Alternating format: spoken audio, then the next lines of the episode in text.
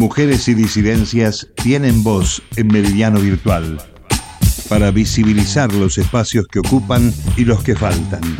Empecé a escribir siempre en revistas políticas, porque yo no sé si también tenía la impronta medio entre peronismo, comunismo, anarquismo, todo mezclado. No quería trabajar en los diarios del sistema y nunca pedí nada. Estela Caloni, militante, periodista y escritora especializada en política internacional. Entrevista central. Mujeres, disidencias y perspectiva de género en Meridiano Virtual, Radio UNDAB y UNDAB TV. Hacemos otra comunicación.